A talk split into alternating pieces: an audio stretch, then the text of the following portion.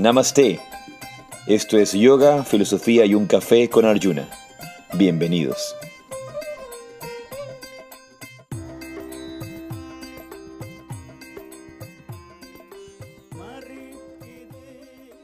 Namaste, Jai de esto es Yoga, Filosofía y un Café y yo soy Arjuna Das. Y yo soy Chintamani. Y estamos en vivo desde Dos Mangas y mm, pues tenemos hoy día la oportunidad de que nos acompañe el Prabhu Migranat, un astrólogo védico que ha dedicado su vida a la búsqueda interior, discípulo directo de Sheila Prabhupada. Creo que muy pocos saben eh, eso de, Yo no sabía. de, Prabhu Migranat. Migranat, bienvenido. Namaste. Hariom, ¿cómo está usted? Gracias. Buen día, Chintamani. Buen día, Arjuna, y a todo el lindo grupo que está presente en este chat, en esta reunión. Bien, el conocimiento védico es muy extenso y parte del conocimiento védico es la astronomía. El conocimiento y el funcionamiento del campo energético universal. El universo es psiquis, el universo es energía, el universo es palabra, el universo es comunicación. Y ya que somos parte del universo, los sabios en la antigua India codificaron estos circuitos para mirar cómo interactúa el inconsciente del ser humano o la psiquis del ser humano con la psiquis del universo. Por lo tanto, la astronomía védica es una ciencia, no es un proceso especulativo, sino es algo que está relacionado con la vida diaria de cada ser humano. ya que estamos en este mundo material que es compuesto de los diferentes elementos y donde también los planetas están presentes, interactuamos diariamente con esta energía cósmica con esta naturaleza material y con las demás personas. En esto se basa el proceso de la astrología védica. Eh, Prabhuji, pues como decía antes, em, antes de, meternos de lleno a dialogar sobre este tema tan interesante que es la astrología, quisiera que nos comente un poco de su caminar espiritual. Eh, eh, básicamente, entiendo que usted es discípulo directo de Shila Prabhupada. Eh, eso llega hasta mi entender, pero no, no recibió iniciación, creo que directo porque él, dejó el cuerpo antes. ¿Nos puede comentar un poco de sus inicios en este camino espiritual y que obviamente en este despertar fue, fueron los que lo llevaron al, conocimiento de esta ciencia tan maravillosa de la astrología védica? Gracias, gracias. Qué lindo, sí, recordar memorias. Bueno, mi primera maestra fue mi madre. Realmente en mi casa la vida era en un aspecto mucho de mucha fe muy, muy amorosa, mi madre siempre me estaba orientando sobre los aspectos eh, divinos más que todo. Nací en la cultura católica y realmente me enseñó todo, diríamos, esos enlaces. A los 10 años mi madre partió de este mundo y a los 11 años, 12 años, tuve la oportunidad de conocer el sendero de Kirpal Singh. Y ahí empezó mi conexión con todo este proceso védico Después empecé a conocer un poquito acerca del yoga, practiqué un poquito de Hatha Yoga con Shivananda, siguiendo los libros de él. Y luego empecé con el primer estudio de la astrología occidental, a los 14 años empecé mi primer libro de astrología y elaboré mi primera carta natal en ese tiempo. A los 15 años conocí a Sila Prabhupada a través de un libro que me llegó y dos años en 1974 y en 1976 conocí a los discípulos de Sila Prabhupada cuando llegaron acá a Ecuador. Y bueno, eh, los devotos solicitaron o pidieron que realmente me inicie, así que enviaron una carta a Sila Prabhupada, porque en ese tiempo Sila Prabhupada hacía este campo de iniciaciones, a veces cuando él no podía llegar a algún lugar, a algún país. él indicaba un ritmo que se llama, a un devoto para que lleve el nombre, las yapas y la iniciación con una carta. Y así llegó la carta de iniciación de, de okay, okay. En, julio 1976. Así recibí la iniciación de Srila Prabhupada. Después de tres meses me dieron la iniciación sacerdotal brahmínica de Srila Prabhupada también. Igual otro Ridik también me trajo el Gayatri Mantra cantado por Srila Prabhupada. Y ahí estuvimos hasta la partida un año, hasta noviembre de 1977, que Srila Prabhupada partió al mundo divino. Esa ha sido mi, mi conexión en este camino. Y hermoso, qué bonito. cuando entré a conciencia de Krishna, eh, se me abrió el campo de la astronomía o la astrología védica, que es un campo sumamente extenso y fascinante, donde uno diariamente es un estudiante, porque uno aprende de las personas el comportamiento del universo y cómo el karma ejerce en cada persona a través de las influencias cósmicas planetarias. Hay una cosa sumamente interesante, eh. Yo, otra cosa que quisiera acotar eh, y, que, es bastante graciosa. En el mundo occidental, en mucha gente, sobre todo en Ecuador, al Prabhu Mriganath le suele decir que su nombre es Prabhu. Pero Prabhu es una palabra que significa maestro y se utiliza mucho en la tradición, sobre todo Vaishnava, en la India en general, pero Vaishnava, esta, esta palabra Prabhu como maestro. Entonces se suele a cual, digamos, no, no voy a decir a cualquier persona, pero a los acharyas, a las personas respetadas, a cualquier persona que se le quiera ofrecer respeto, uno le dice Prabhu. Entonces, como la, la misma palabra mata o madre, ¿verdad? Entonces, en general, eh, pero a mí me causa mucha gracia cuando la gente a, a Migranat le dicen Prabhu y como que fuera su nombre. Entonces, Prabhu, eh, ¿cuál, cuál Prabhu? ¿De, qué Prabhu me hablas? Es como decir señor, ¿verdad? Señor o maestro. Con respeto. Con, con respeto, de pero ¿cuál me estás hablando? ¿De cuál Prabhu me estás hablando? Esto para ilustrar un poco a nuestros amigos que no están familiarizados con estos términos y que van a obtener oportunidad de familiarizarse cuando vengan a la India con nosotros en octubre, que tenemos este viaje maravilloso a India.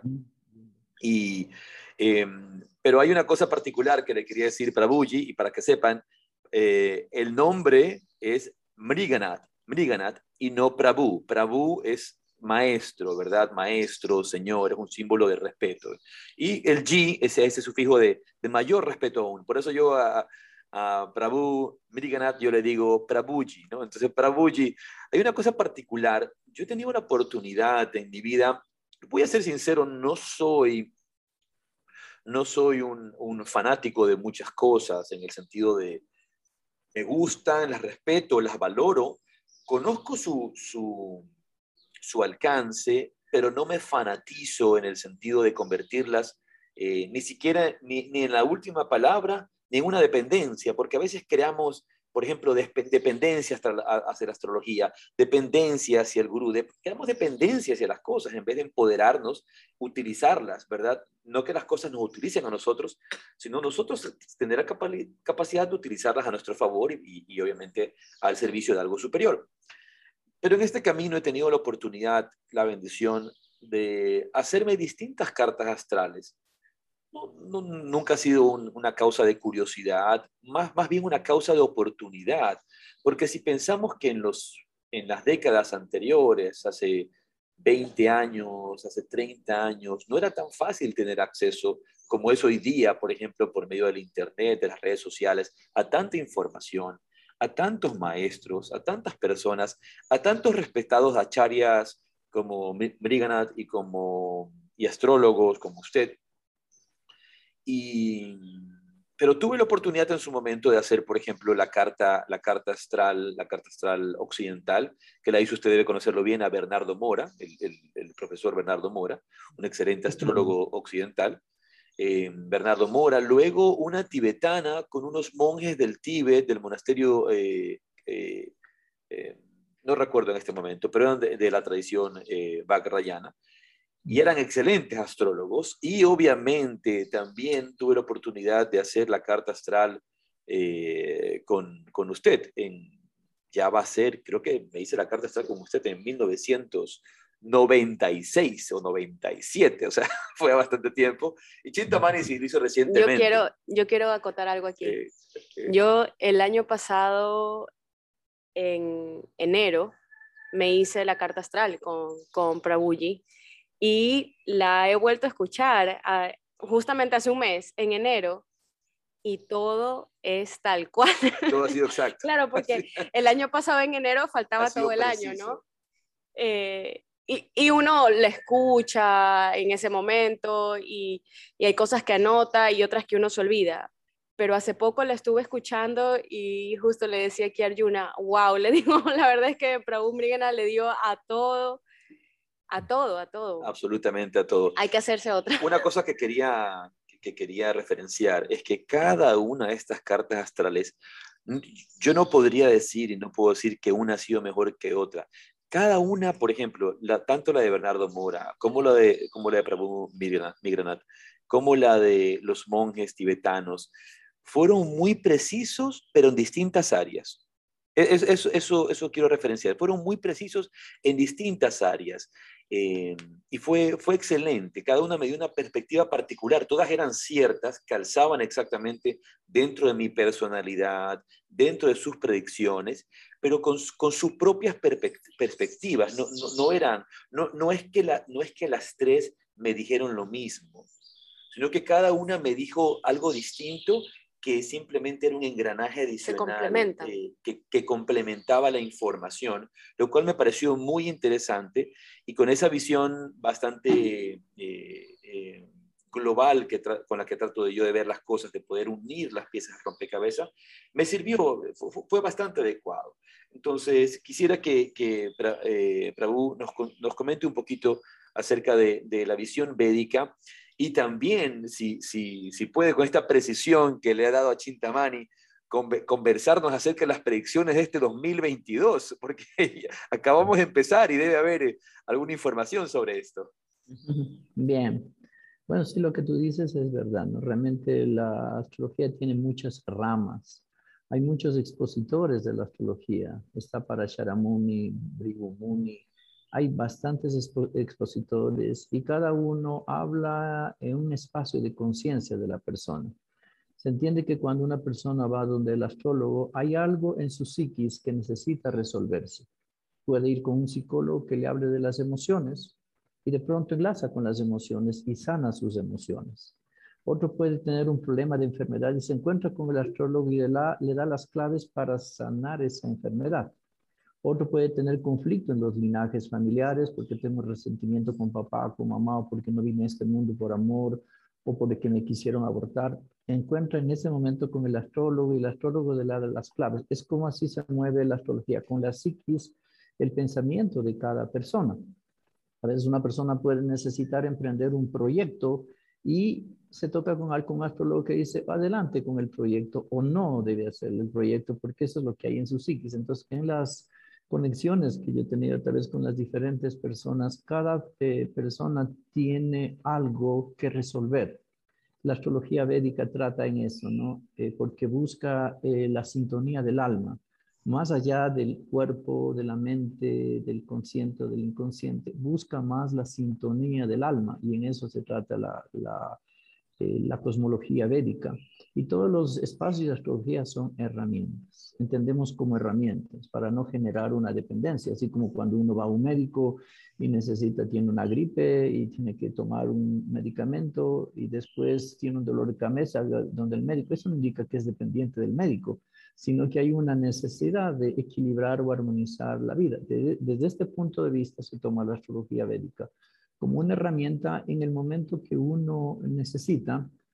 Y como hay una energía interior o hay un maestro interior, y cuando viene ese llamado interno, entonces aparece el, astrólogo en cualquiera de las ramas como tú lo has eh, expresado, que puede hablar de un campo energético de una astrología de Occidente, una astrología de Oriente, una astrología tibetana, pero que va al punto de necesidad en ese momento en el cual yo necesito, de cierta manera, desenredar el karma y se me aclara la vida. Entonces, como es la visión del concepto védico y a través de, mi vida, bueno, he realizado casi como 15 mil cartas astrológicas en toda mi vida. Por lo tanto, eh, en cada carta he aprendido y doy gracias al Señor Krishna, a mi maestro espiritual, Silvia Prabhupada, que realmente a través de todas esas, cartas, de cierta manera, he tomado un modelo, ¿sí? Para cada año sacar diferentes claves, porque el mundo está cambiando. Con este COVID, ya en el 2019, se anunciaba que venía un cambio muy poderoso para el ser humano, un espacio de retiro. Y sucedió, porque el moksha, moksha es un espacio donde el ser humano tiene que retirarse de sus actividades para ir al interior. Eso es lo que las escuelas de yoga enseñan, lo que tú enseñas. A través del yoga uno enseña, como lo dice Patanjali, retirarse un poquito del mundo para ir hacia su interior. Este COVID que se manifestó, que en, otras palabras es un beneficio para la humanidad, Muchas personas dejaron las drogas, muchas personas dejaron el alcohol, muchas personas dejaron de correr tras el dinero por correr. Empezaron más bien a entender que la vida tiene otro sentido, que hay que cuidar su interior y se han abierto muchos caminos durante esta experiencia del COVID. Fue muy lindo cuando eh, teníamos los chats diarios en el Zoom diario y hablamos de todos estos temas y la gente era muy receptiva y empezó un despertar porque así es el universo. Entonces, dentro de la astrología védica, diríamos, hay diferentes eh, procesos. Ahora, en este eh, tiempo del COVID, eh, Saturno es un planeta que está ligado al karma y nadie puede decir que el karma no existe o que a mí no me toque el karma. Saturno es el agente kármico. Es el que realmente llega un momento y dice, ok, tocó pagar la deuda. Es que no un día más, no, le toca ahora. Entonces, cuando Saturno aparece en conjunción con la Luna, implica, hay un karma que cobrar a la humanidad. Y esto empezó prácticamente desde el 2018, donde ya Saturno empezó en un Sadesati con la Tierra, y se está terminando este Sadesati, bueno, un poquito más, como el 2016, 17, y está terminando este mayo del 2022, se termina la influencia de Sadesati de Saturno. Eso implica que el ser humano vuelve a su normalidad, se activan sus defensas o todo lo que es mentira o engaño en cuanto a los medicamentos que han salido empiezan a descubrirse, pero en realidad este virus, sea cual sea el nombre que tenga, mata y se ha llevado mucha gente, nada ya que le, le den un nombre, otro nombre, o haya sido creado o no creado, la influencia del destino y la posición de los planetas indica que llegó ese momento de purificación para la Tierra, pero ya termina. Ahora en este eh, primero de... Esas son buenas noticias, Prabhu Migrana, que, que me diga Mayo, bueno, no falta mucho, ya vamos a estar, vamos a estar más tranquilos. Claro, ya no hay la influencia tan fuerte de, de Saturno porque sale de su propio signo. En la astrología védica es otro cálculo, ¿no? Se calcula en base al orden del universo, no solamente en base a la Tierra, porque el alma o la jiva ha viajado por diferentes espacios. Así que eh, en este mayo ya cambia a Acuario, Saturno cambia a Acuario. Pero Acuario es un signo también que está conectado a los malos hábitos o malas costumbres, pero como ha pasado por un ciclo de purificación, es un tiempo también para cerrar el pasado. En Acuario estará también dos años y medio más o menos eh, Saturno y así va avanzando, ¿no? En cuanto al ciclo del planeta, cómo empezamos este nuevo año, eh, se ve siempre el, momento en que uno nace o que nace el, tiempo planetario. Y empezamos con una vibración muy importante. Venus está, estuvo presente en el primero de enero para indicar un renacimiento. También dentro de la astrología se ve el planeta del alma que se llama Yoga Karaka. Entonces el Yoga Karaka indica ha llegado el tiempo de activar un momento de cambios. Se llama Siddha Yogini Dasha. Entramos con Venus, eso indica que el ser humano tiene un espacio para renovar su economía, su familia, eh, sus emociones y también eh, su salud. Por lo tanto, así como hay energías planetarias fuertes, también hay energías planetarias favorables. Y empezamos con una vibración muy importante conectada en el signo de Sagitario, es decir, los que están bajo el signo de Sagitario tienen una función de guiar, de orientar a las demás personas porque tienen un poder especial sobre ellos en, en todo este año los Sagitarios se convierten en maestros de cierta manera. Si en la familia hay un Sagitario, es el que va a dar luz a toda la familia porque eso es como empezó el nuevo ciclo en este año. Por lo tanto... Por eso Chintamani Sagitario y Bindu también. Ah, acá nos están guiando espiritualmente. Entonces ahí podemos hacer los enlaces, ¿no? Cómo el universo actúa. Es decir, que Chintamani tiene la energía de Venus en este año por lo tanto, es un tiempo para expandir el, campo de enseñar al ser humano cómo, vivir en armonía, cómo sacar lo mejor de sí Eh, mi sistema de astrología ha sido de motivación, ¿no? Siempre mi campo ha sido motivación, porque he visto muchas cosas desastrosas en la carta, pero nunca, nunca, nunca digo algo negativo, ¿no? Mejor trato de ver la parte positiva porque sé que es transitorio un karma, que solamente hay que enseñar a las personas cómo pasar ese karma y después todo se alivia.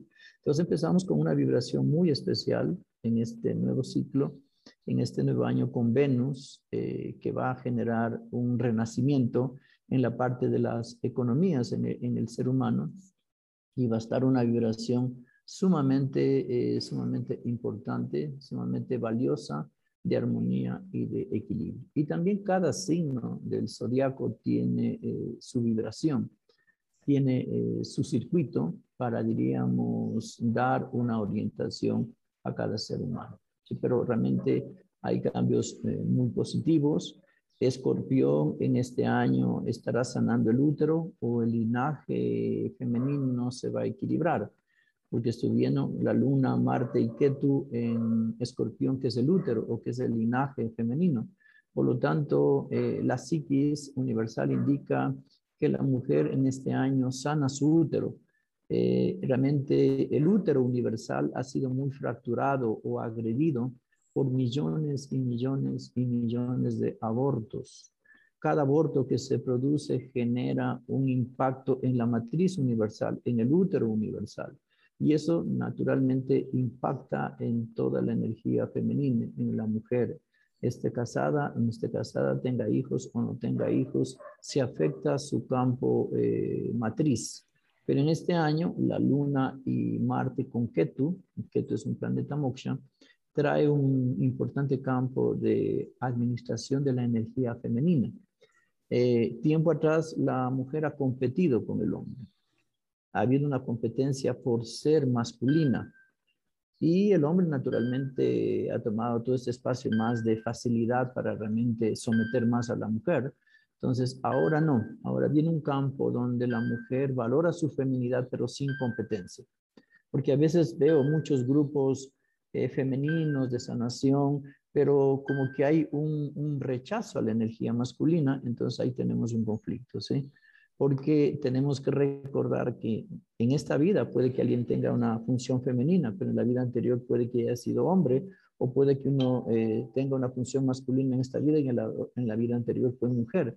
Por lo tanto, masculino, femenino simplemente es una percepción externa porque más allá de lo femenino y masculino está la energía del alma. Pero ya que hablamos de los circuitos, escorpión tiene un campo muy importante para sanar. Así que si en la familia hay alguien escorpión, esto indica que habrá, eh, será la persona que sana todo el linaje familiar. Pero a nivel también eh, general, también habrá un renacimiento en la función eh, femenina, ¿no? La feminidad, como lo explica el Bhagavad Gita, que es un texto muy hermoso, donde el Señor Krishna, como el Maestro Universal Divino, instruye a su discípulo Arjuna, él le habla en el capítulo 10, texto 34, le habla de la energía femenina. Dice la energía femenina, la mujer es inteligente, es sabia, es paciente, sabe perdonar, es, eh, encanta con su hablar, tiene una hermosura en lo interior. Entonces, eso es lo que en este, en este ciclo empieza un renacimiento de la función de la energía femenina, de la diosa, de la Shakti. La, la, mujer cuando ocupa su centro o su posición dentro del hogar, ese hogar es próspero, es armónico. Pero cuando la mujer invierte su posición y quiere ser masculina, ahí se altera todo.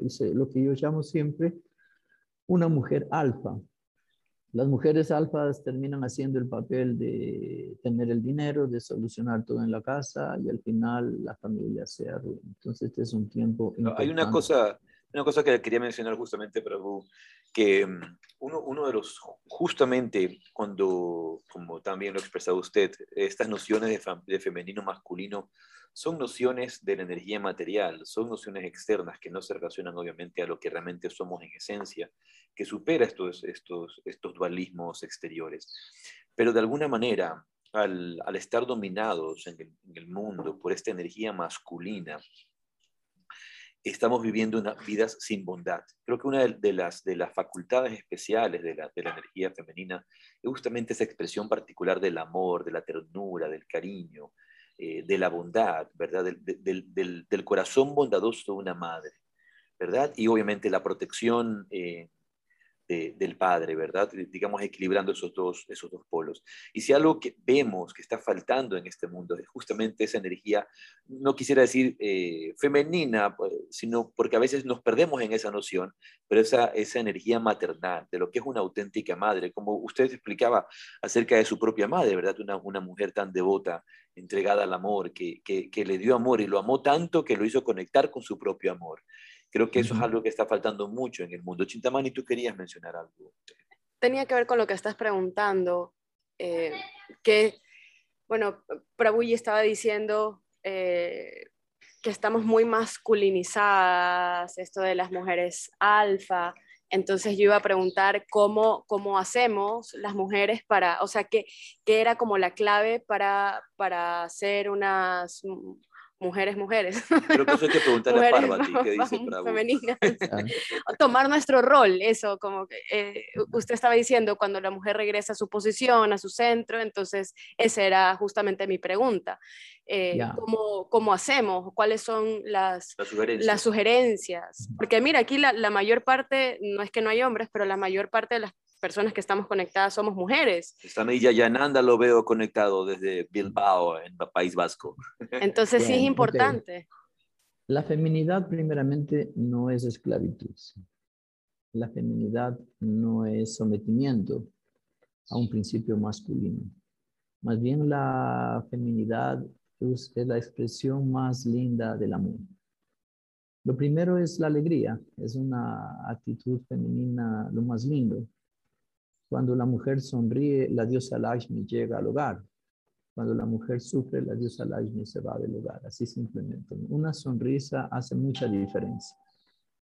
La mujer tiene esa capacidad de inducir, de cierta manera, de crear el ambiente con su comportamiento. Entonces, una dulzura es muy importante. También se dice la forma de hablar. Eh, la palabra es muy dura en el campo masculino porque el hombre tiene una frecuencia eléctrica, su campo electromagnético está más conectado al campo eléctrico. Por lo tanto, las palabras son más ásperas, más duras, más agresivas. Puede que tenga la verdad, pero puede caer como una piedra. Entonces, no tiene esa sensibilidad para decir, la mujer no. La mujer tiene la capacidad de endulzar sus palabras. Ese es un aspecto de la feminidad aunque tenga la verdad, la mujer tiene esa capacidad de endulzar y decirle dulcemente. La mujer alfa no, la mujer alfa se vuelve masculina y suelta las cosas porque escuchó a su papá que era muy duro o que el esposo también es duro, yo también suelto, imito, empiezo a imitar una función eh, masculina, eso es eh, mujer alfa, ¿no? Pero cuando la mujer empieza a vibrar en su propia energía, a tener hacia sí mismo, no, no esperando del entorno, sino hacia sí mismo, primeramente ese espacio de alegría, de palabra dulce, todo empieza como armonizarse, todo empieza a equilibrarse. Esas son como las claves que he visto en muchas eh, parejas, ¿no? A veces incluso que han sido incompatibles en, en el campo de la sinastería planetaria, compatibilidad de 5 sobre 10, pero se llevan ya 35 años de casado, vive una pareja, y la señora muy tranquila, escuchó todo, simplemente cada vez que hablaba el esposo se le sonreía, no, les, no decía absolutamente nada. Y el señor así era muy fuerte, una voz gruesísima. Entonces yo le pregunto, ¿y cómo usted ha mantenido un matrimonio? Le dije al señor. Dice, en realidad yo no tengo capacidad para mantener el matrimonio. Realmente quien me ha mantenido es mi esposa. Ella es la que siempre he recibido de ella eh, afecto nomás, dulzura. Todas las cosas que yo le he dicho lo ha tomado tranquilamente. Es que voy a construir algo. Ah, sí, mi amor, va a construir. Ya, construya nomás, ¿no? Más o menos no llegando a la oposición. Y cuando ella me decía que siga nomás, yo decía, parece que no es, ¿no? Le siento que me dice que no tengo que hacerlo. Ahí viene la parte energética de la Shakti, la diosa, la energía del Lakshmi o de Saraswati que actúa a través de la mujer. Dentro de la concepción védica, toda la energía expresiva de fuerza, de poder, de sabiduría, lo tiene la energía femenina. Saraswati, la diosa de la inteligencia, del conocimiento, no es un hombre. La, que administra la fortuna es una mujer, es, es Lakshmi, ¿sí? Por eso, en el hogar, la que más sabe administrar el dinero no es el hombre, es la mujer. El hombre gasta en sus, amistades o en sus vicios, la mujer no. La mujer emplea su dinero en la familia, porque es una Shakti. Entonces, en ese campo uno va como eh, estimulando las diosas, las que tienen todo el Shakti, estimulan al esposo, estimulan a los hijos, nunca ven defectos, o si ven los defectos, tratan de decirlo muy amorosamente de que eso no está bien. Tienen un, poder en el diálogo, en la palabra. Esa es una cualidad muy importante de la, de la energía femenina, como lo expresa el Bhagavad Gita. También la mujer tiene una gran capacidad de perdonar lo que el hombre no lo tiene. El hombre es más eléctrico y le cuesta, por su misma posición de ego, de ser el alfa, de no perdonar. La mujer no, la mujer tiene una capacidad de perdón impresionante. La paciencia es otra cualidad realmente de la diosa que sigue adelante. Cuando se embaraza y cuando nace el niño, puede levantarse 10 veces en la noche, 15 veces, y lo hace con todo ese espacio de dedicación. Para el hombre no. Si está en el cuarto con el niño que ha nacido, ya se despierta, hay un poquito de tensión. Hay muchos detalles así que la feminidad está ahí a flor de piel. Solamente toca como mirar hacia interior y ver el, ese, espacio de dulzura y de comunicación. Comunicación es, es la clave, ¿no? Una cosa, eh, Prabhuji, eh, gracias por su maravillosa exposición, que usted mencionaba antes y que es importante desde, desde la comprensión del desarrollo del karma, desde la comprensión de nuestra actitud frente a la vida. Muchas veces cuando nos encontramos eh, frente a estas situaciones, digamos, complicadas, difíciles, como también ha citado usted el tema del COVID, y estas crisis que se suelen dar a nivel exterior. Em, a veces las tomamos como cosas malas y no vemos la, oportunidad en el desafío. Una de las citas que yo suelo hacer constantemente es que el, para fertilizar la tierra, para que la tierra se vuelva fecunda, necesitamos ese fertilizante que muchas veces es abono. Y el abono suele estar también compuesto de elementos en descomposición, de elementos como el excremento, por ejemplo, que no siempre huelen bien, que son, pero son oportunidades que se nos dan para crecer, son oportunidades. Indistintamente, creo que eh, la situación que hemos vivido en, los últimos dos años, por, por todas las, sus componentes como tal, eh, una enfermedad creada en un laboratorio, sí o no, una, una industria farmacéutica que tiene intereses, eh, digamos, personales, intereses egoístas, eh, gobiernos que tienen intereses también personales, una larga lista de etcétera que podemos hacer. Sea cual sea, la situación nos, nos lleva siempre a una, a una introspección a una búsqueda interior, a, un, un, crecimiento. Y eso es algo que creo, saliendo de ese macro que hemos estado viviendo, las situaciones personales que vemos como desafíos a nivel personal, por ejemplo, cada vez que se encuentra un desafío en nuestra carta astrológica, una situación, pero también tenemos el apoyo de ayudas de los maestros espirituales, de las fuerzas divinas, de los acharyas, del gurú, pero también hay herramientas que la astrología y la astrología védica, al igual que la astrología tibetana, también recomienda, como el uso, el uso de amuletos, el uso de ciertas gemas, el uso de ciertas de colores. El uso de ciertos colores. Eh, quisiera que nos mencione un poco de esas ayudas también, por ejemplo, en, un término general, de lo que podemos utilizar nosotros cuando, vamos a hacer, cuando hacemos una carta astral y lo que recomendaría, por ejemplo, eh, aparte de las prácticas de yoga, pranayama, etcétera, con, con herramientas que ayudan a minorar o a filtrar esa poderosa energía de los planetas y las estrellas sobre nosotros. Bien, eh, bueno, la palabra amuleto no, no se utiliza, ¿no? Eh, son conectores, conectores cósmicos, diríamos, ¿no? Por ejemplo, un coral rojo tiene una conexión con el planeta Marte, es un conector, que implica que enlaza la psiquis de uno con la energía de Marte. Es la manera como se usa una gema. Como su anillo, el que nos, que nos acaba de mostrar su anillo. Hola como el anillo, digo, que nos acaba de mostrar, su anillo. Exacto, correcto, sí. Entonces, eh, como conectores, cada ser humano tiene un código, porque el universo está bien codificado. Es una, la energía divina creativa es tan hermosa y tan clara y tan perfecta cada ser humano tiene un código energético.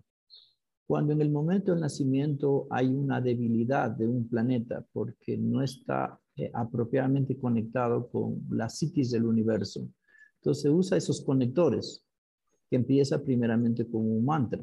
Cada planeta tiene un mantra, que es el nivel más poderoso de conexión para, diríamos, amplificar la potencia de ese planeta. Por ejemplo, hablemos del Sol, ¿sí? Hablemos del Sol.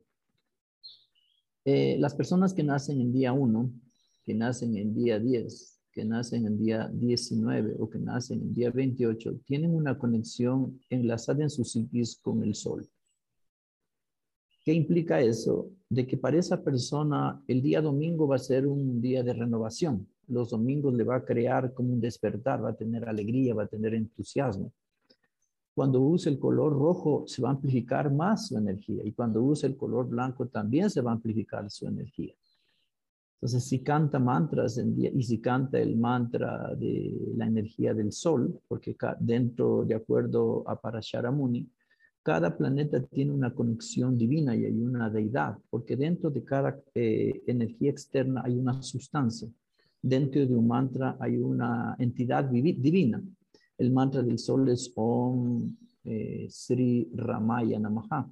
Si uno canta este mantra Om Sri Ramaya Namaha en un ritmo de 108 veces, genera un pulso con el universo, con la psiquis, y la energía del sol se equilibra y los que nacen en día 1, en día 10, 19, 28, tienen una relación kármica con el papá de esta vida o de vidas pasadas.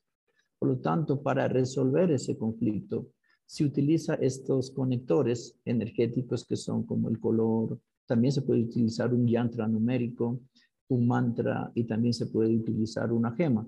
Para el hombre puede utilizar un rubí eh, para la mujer no puede utilizar el rubí, puede usar el coral rojo también como un conector para el sol o una piedra de la luna. Entonces, todos estos elementos juegan un papel importante conectado a nuestra psiquis. Por ejemplo, cuando Marte está débil en un mapa, definitivamente va a afectar a la pareja, porque cuando Marte está débil indica que en una vida anterior, cuando era hombre o cuando era mujer, no valoró el matrimonio. Por lo tanto, está sujeto en esta vida a tener dos, tres o cuatro divorcios. Por lo tanto, hay que reforzar la energía de Marte con el coral rojo, el topacio amarillo.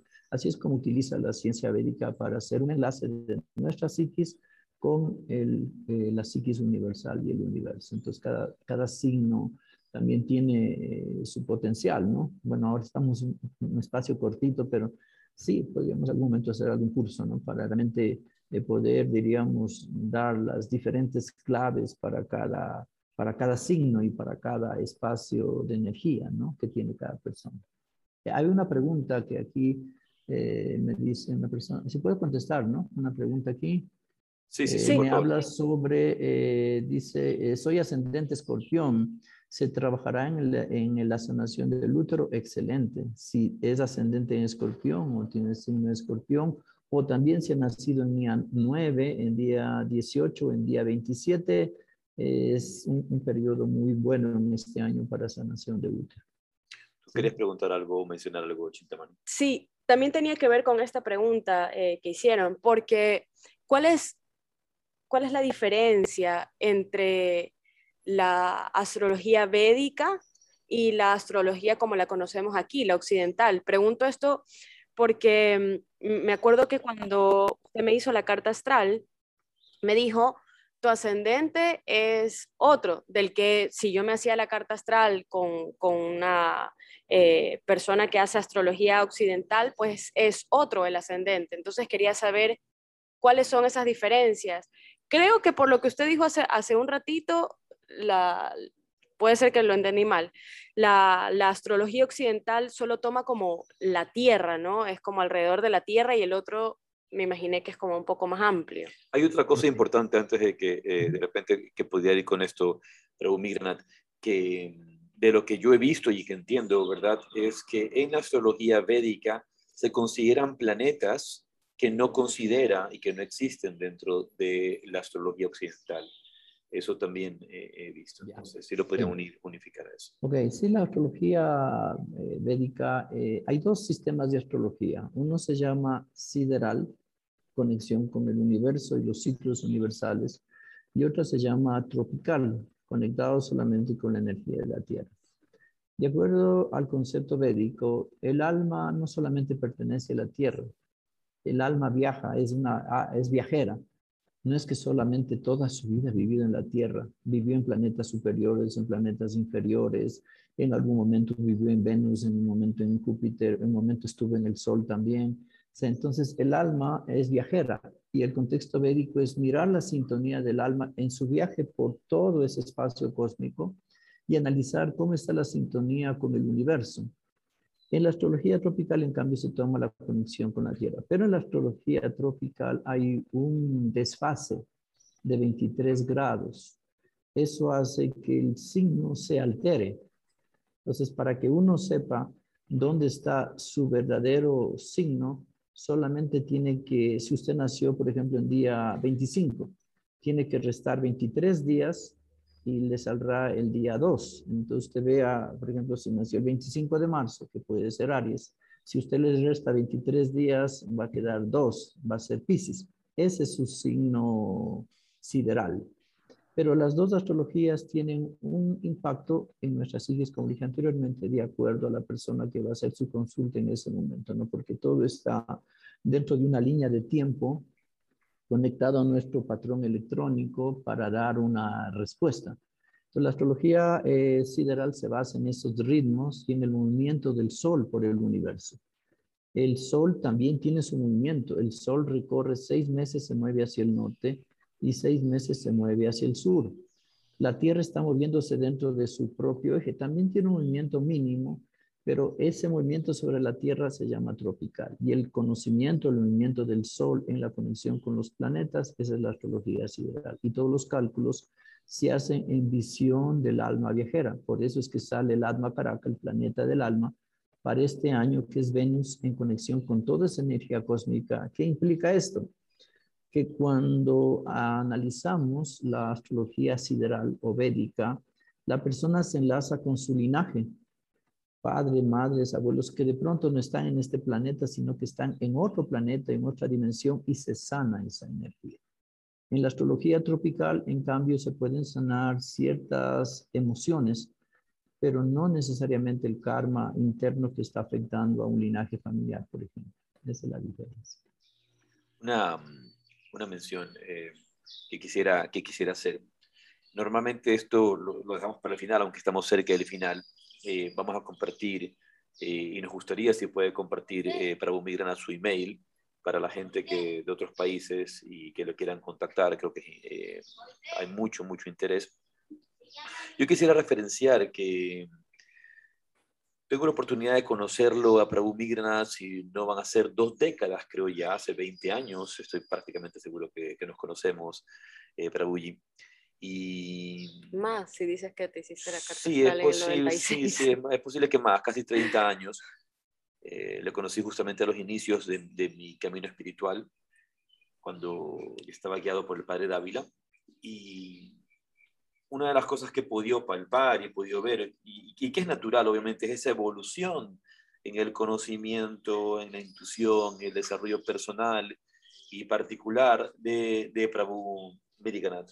Y yo recomiendo altamente a cualquiera de ustedes que quisiera, eh, que nos escuchan no solo ahora, ahora en vivo en Zoom, sino que también nos escuchan en Spotify, que se contacten con, con Prabhuji, porque realmente van a tener una herramienta poderosa, eh, importante. Y yo diría que, que en estos últimos años eh, no quiero decir eh, más fiable porque como que no lo hubiera sido antes, sin embargo, mucho más concreta, mucho más objetiva, mucha más clara, porque obviamente el tiempo no pasa en vano y la experiencia que uno va ganando y desarrollando con el tiempo, pues obviamente, seguramente si yo le conocí, digamos, hace 30 años, Prabhu había hecho en ese momento 5.000 cartas astrales o, había hecho 2.000 cartas astrales, este, después de haber hecho 15.000, como nos ha dicho, 20.000 cartas astrales, y pasando el tiempo y madurando su propia experiencia también, hay un nuevo conocimiento, hay una nueva transmisión, hay un nuevo nivel. Entonces, yo, por ejemplo, y esto les comento a ustedes, aunque yo me hice la carta astral con eh, Prabhu Migranat hace muchos años. Ya hace muchos años, van a ser como 30 años, yo justamente después de que Chintamani se, se hizo, yo dije, me voy a hacer nuevamente. Porque obviamente uno va también evolucionando, también se va transformando, también va desarrollando nuevos karmas, nuevos caminos, nuevas cosas se van manifestando. Y, me quedé con ese interés, dije, lo voy, lo, voy a hacer. No, me he dado el tiempo, pero ya pronto lo, voy a hacer. Así que eh, quiero, quiero recomendar a todos y que también eh, el Prabhuyo nos pueda invitar, decirnos cómo se pueden contactar con usted las personas que estén interesadas en realizarse una carta astral y tener un seguimiento sobre esto. Bueno, ahí he puesto mi número, ¿no? El WhatsApp y también mi correo para que las personas puedan, digamos, comunicarse. Sí, sí eh, para las personas que luego nos escuchan en Spotify, lo voy a decir porque no están leyendo el chat, entonces ah, se pueden comunicar con Prabhu Mrignat al siguiente mail, es prabu con B larga H U portal arroba gmail.com. Prabhu portal arroba gmail.com y el teléfono para el WhatsApp es más. 593 99 232 2364. Lo voy a repetir, más 593 99 232 2364. Bien. hay unas preguntas aquí que podemos contestarlas. Quisiera, quisiera preguntar justamente eh, adelantar una, una, una idea que, creo que es importante y es uno de los limitantes que a veces solemos tener en el camino de la astrología. ¿Cómo evitar, eh, cómo evitar convertirnos en dependientes de una ciencia tan noble como la astrología? ¿Y cómo evitar, por ejemplo, que, que, cualquier, que cualquier muestra negativa en el camino de la astrología, por así decir, digamos, estoy viendo que para el mes de junio eh, eh, los astros no están teniendo una visión tan benevolente sobre tu propia vida, sobre tu economía. Entonces, ¿cómo evitar fanatizarse con eso? ¿Cómo evitar eh, envolverse negativo al respecto? Y más bien, que, por ejemplo, en una instrucción suya que diría, mira, ten mucho cuidado con el tema del dinero en junio. Eso no quiere decir que no trabajes, eso no quiere decir que no hagas tus cosas, pero cómo, cómo, podría una persona tomar e, esas, esas eh, referencias en, en, su carta astral y que no se vuelva algo negativo que le evite trabajar y que lo llene de temor, por ejemplo? Ya, sí, bueno, es, muy, buena pregunta, lindo, sí. Sí, me ha tocado trabajar con eso, ¿no? En que, por ejemplo, veo, como tú dices, en el mes de junio, que hay una posición negativa de Rahu y Saturno, que es pérdida total, es ruina. Y la persona quiere invertir en justamente en el mes de junio donde hay ruina. No le digo directamente se va al abismo, sino que trato de desviar primeramente la atención. Y le digo, si va eh, a emprender en junio, no va a tener 100% de éxito. El éxito va a ser un 30%. Pero en agosto va a tener el 100%. Y la persona dice, perfecto, voy a hacerlo en agosto. Y después viene, ¿sabe qué? En junio el socio era un ladrón, me iba a robar la mitad del dinero y encontré otro socio en agosto y ya tengo mi negocio. Ese es mi trabajo, es así como muevo la energía, ¿no? No soy fatalista, no me gusta decir. Aunque algunas personas, una vez una me dice, pero usted no me dice nada negativo, indíqueme que, digo, no, es, no, no tengo ese sentimiento, ¿sí? Trato de como desviar de cierta manera el karma porque es lo que nos enseñan los acharyas, ¿no? Porque uno sabe que el karma no es eterno el karma es relativo. Uno puede modificar, cambiar, desviar o anular un karma. Si una persona piensa que el karma es eterno, wow, pues realmente está perdido, ¿no? El karma es relativo. Por otro lado, nunca somos independientes. Siempre somos dependientes del aire, somos dependientes del, del fuego, somos dependientes del agua, somos dependientes. En realidad no hay independencia. en este mundo, mientras estamos en este mundo material, estamos sujetos por las diferentes gunas, se llaman modalidades. Y estamos recibiendo muchas impresiones mentales. Patanjali, el padre del yoga, él escribió que este mundo se basa en impresiones mentales. Hay impresiones buenas que uno recibe del medio ambiente y esto genera un apego. Hay impresiones eh, dolorosas, tristes, mentales, que nos generan rechazo. Entonces el ser humano vive entre el apego y el rechazo, entre el apego y el rechazo. Y eso genera un bloqueo de su propia evolución. Entonces a través de este proceso de la astrología no es generar una dependencia, sino generar una correlación con el universo. Como, así como cuando un macho espiritual llega a la vida de uno y dice que cambiar tu vida, estás haciendo mal estas cosas, y al, seguir esas instrucciones la vida cambia y uno va al maestro espiritual a, pedirle más instrucciones. No es que se genera una dependencia religiosa, sino que es una conexión de amor. Así también lo veo la astrología como una conexión amorosa y doy gracias a la divinidad y a mis maestros que pude seguir en este sendero que lo empecé en otras vidas quizás para poder, diríamos, mirar el lado amoroso de la vida, porque ya tenemos mucha fatalidad. Este mundo material es demasiada fatalidad. Así que tenemos que mirar un campo de energía y los planetas, cada planeta tiene su lado dulce también, su lado mágico, su lado divino, su lado espiritual. Solamente están, eh, los planetas están expresando en esta parte de tu vida, en una vida anterior no lo quisiste hacer, por ejemplo, el matrimonio o los hijos, no quisiste eh, ayudar a tus hijos, entonces ahora tienes un problema con tus hijos, que tienes un hijo drogadicto porque en la vida anterior no cumpliste, entonces hay que cambiar el nivel de conciencia. En eso se trata en la astrología que se llama Yotish, ¿no? Yotish significa la luz de evolución espiritual para cada persona. Y un planeta también puede ser un maestro para una persona. Así es como se analiza el, mapa natal, ¿no? Entonces tiene un significado, toda la vida tiene un significado y realmente la energía de los planetas, por ejemplo, la luna está muy conectado a la ciclis femenina en sus ciclos menstruales, en su armonía, en su maternidad, en su forma de ser. No podemos negar que la mujer tiene una dependencia de la luna. Sí tiene una dependencia de la luna. No hay como negarle eso, ¿sí? Pero hay que saber armonizar nomás esos ciclos si la mujer está en su propia frecuencia diosa, no va a tener muchos conflictos cuando tenga su ciclo menstrual, pero si en el momento del embarazo el papá o la mamá querían tener un niño, un varón, y nació una niña, cuando llegue el ciclo menstrual va a ir al hospital con los cólicos menstruales, porque hay una lucha entre lo femenino y en lo masculino impuesto por una impresión mental que recibió el alma en el vientre por eso los maestros hablan que todos los problemas que uno puede tener en la vida, quizás un 90%, vienen desde la vida en el vientre, como una parte de esta vida. Otra parte viene de vidas pasadas. El estado mental que tiene la madre en el momento en que se embaraza va a influir en la psiquis de su hijo. Eso lo dice una escritura védica llamada Srimad Bhagavatam, que se escribió hace 5.000 años, imagínense, y habla todo el proceso desde el momento de la copulación y cómo se van uniendo las cédulas y cómo las impresiones mentales de la mamá especialmente impactan en la psiquis del ser humano. Todo eso se graba en un código planetario. Entonces, cuando la persona eh, se abre su mapa, se mira cómo fue el campo del embarazo. Por ejemplo, aquí hay una pregunta que me dice cuál es el significado de tener el sol en su propio signo en casa 1, siendo escorpión y nacido el día 10.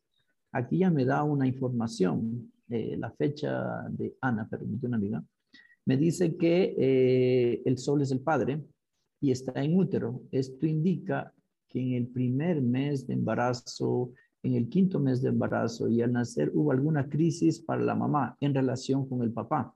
Puede ser que el papá viajó, no estaba ahí, eh, o puede que haya conflictos con el papá. Entonces, aquí se generó una función kármica que hay que arreglarlo, puede ser con el color, eh, rojo, pero como este año hay sanación de útero, eh, nuestra amiga tiene para este año un proceso de liberarse de todas esas cargas, ¿no?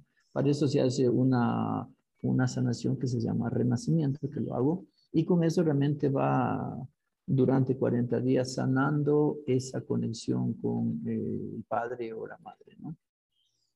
Oye, muchísimas gracias, ha sido un excelente. Eh, me estás pidiendo que hagamos otra, otra pregunta, sería la última porque tenemos que cerrar el programa. Antes de irnos. Es que Prabhuji antes estaba hablando de que nuestra alma no solamente ha vivido, vive, en, el planeta. Exacto. Entonces preguntan, ¿el alma para vivir en otros planetas usa cuerpo, encarna físicamente? En cada planeta hay, lo decía mi maestro espiritual Sila Prabhupada, y también lo dicen los Vedas, ¿no? En cada planeta hay una atmósfera, y en base a esa atmósfera se genera un cuerpo energético. Eh, hay cuerpos muy sutiles en la parte superior del universo hay cuerpos muy burdos en la parte inferior del universo.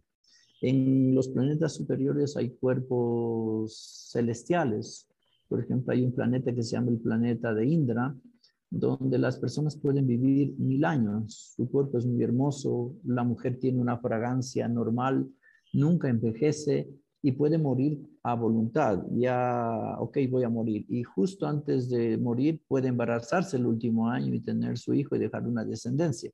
Tiene un cuerpo, pero no es el mismo cuerpo de aquí terrestre, ¿no? Es otra dimensión pero en todo hay una forma, todo tiene una concepción de, forma, pero un campo sutil, muy fino en los planetas celestiales y muy burdo en los planetas eh, bajos.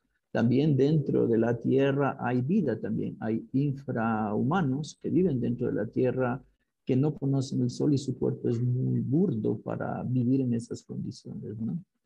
Claro, una de las cosas que estudiamos y sabemos por medio de la filosofía oriental es los distintos niveles, ¿verdad? Tanto los cuerpos físicos, los cuerpos energéticos, los cuerpos sutiles, astrales, causales, etc. Y en, estas distintas dimensiones, en estos distintos niveles, eh, como lo menciona Prabhu eh, el, el alma humana, el jiva, el jiva atman, va a tomar esa, esa, forma específica. Siempre será un cuerpo, la pregunta que, quizá para, para, para eh, insistir en eso, siempre, será un, siempre va a requerir un vehículo. Quizá sacar la palabra cuerpo, porque la palabra cuerpo no, no, se relaciona mucho con este cuerpo y lo entendemos como este cuerpo material eh, aquí en, en, pero, pero una cubierta, un vehículo a través del cual se expresa esa esa particularidad divina, ese rayo de conciencia divina se expresa a través de ese cuerpo. Em, pues agradecerle, eh, Prabhuji, por acompañarnos. Realmente espero que todas las personas que están aquí hayan tenido oportunidad de, beber de esta sabiduría y para todos los interesados se ha compartido la información ya previamente aquí en el, programa del teléfono y el email de Prabhu Migranat. No se pierdan la próxima semana, como todos los martes, tenemos yoga, filosofía y un café para conversar de los distintos temas. Hubo una solicitud por medio de uno de nuestros oyentes para que la próxima semana hablemos de prana, así que creo que la próxima semana vamos a conversar sobre esta energía tan maravillosa que es el prana una vez más agradecerle a Prabhu Migrana. No sé si quisiera cerrar comentándonos algo en este podcast tan bonito que hemos tenido el día de hoy, algo que quiera decir antes de que terminemos. Bien, sí, gracias. Estamos en una semana muy importante. Eh, la luna está entrando en ciclos muy buenos. De aquí hasta el 18 de, martes, 18 eh, de marzo es un ciclo de muchas bendiciones. Hoy estamos celebrando un festival que se llama Vishva Astami la energía de un patriarca espiritual, un guerrero espiritual, por lo tanto es un día muy maravilloso. Ayer fue el día de otro maestro, una expresión divina llamada Dvaita Charya para bendecir eh, la familia. Mañana estamos en otra conexión de maestros que activaron la energía psíquica, la energía espiritual. Y este sábado estamos en un ayuno universal. Por ejemplo, los ayunos son muy importantes ya que hablamos de prana el plan está conectado con diferentes puntos de nuestro cuerpo, con el corazón, con el ombligo, con nuestra energía externa, con la palabra y con el movimiento. Entonces, cuando uno realiza un ayuno, el prana se armoniza o se equilibra. Este se llama Ekadasi, el onceavo día de la luna, que es este día sábado. Pero tiene una particularidad, ya que este ayuno en este día sábado es para sacar adicciones. Eh, adicciones, como lo explica un gran maestro llamado Sila Siddharadeva Usame Maharaj, las adicciones no solamente son físicas, son emocionales, son sutiles. Las burdas son más fáciles de dejar, como dejar de fumar o dejar de tomar es más fácil, pero las emociones, o diríamos las adicciones emocionales son las más fuertes. Por ejemplo, si no me enojo, no soy yo, por ejemplo, ¿sí? así, así soy yo, dicen, así soy yo. así soy yo, así nací y así me muero, ¿sí? Entonces, esas adicciones eh, son las que causan mucho desastre hacia sí mismo y hacia el linaje, porque tenemos que recordar que debajo de nosotros, nuestros hijos también tienen una energía nuestra, un ADN ancestral energético evolutivo código, y por lo tanto transmitimos esas energías. Así que eh, es importante este día sábado hacer un ayuno que solamente consumir frutas durante todo el día. Bien. gracias, gracias. Creo, que, creo que es súper importante lo que está diciendo. Eh, y ese es otro podcast al que lo vamos a invitar, eh, Prabhuji, para hablar acerca de cada, así que ese es un tema muy, muy importante y, hay que hablarlo eh, en, creo que en detenimiento, lo conversaremos en otro momento. Eh, sin embargo, recordar lo que dice Prabhu Migranat, no, no, no ayuna este fin de semana para que aminores tu adicción a las personas, tu adicción, tu, adicción a las emociones negativas, la adicción a la amargura, la adicción al miedo, la, adicción, la, adicción, a sentirme víctima. Entonces, qué buena idea eh, y qué, mejor dicho, qué oportunidad tenemos para que este fin de semana será este cada así particular, el día sábado, para ayunar, lo, lo, ideal para ayunar, pues se puede ayunar con frutas, se puede ayunar con, solamente con zumos, eh, hay distintas formas de ayuno. la mejor para mí es no comer, no comer nada tomar, tomar agua, ¿no? Pero eh, tienes la opción de comer solo frutas y ir hacia adentro, e ir hacia adentro, creo que es una cosa importante. Eh, este es Arjuna Das, esto ha sido Yoga, Filosofía y un Café, gracias por Migranat. Muchísimas gracias, que tengan una linda semana. Gracias. Rade, rade. Aquí estamos armonizando al, al, linaje. Muy amables, muchas gracias por su al, al, linaje espiritual, aquí está el linaje chiquito, hay que armonizarlo. Rade, rade. Rade, rade. Rade, rade, gracias. Gracias a todos.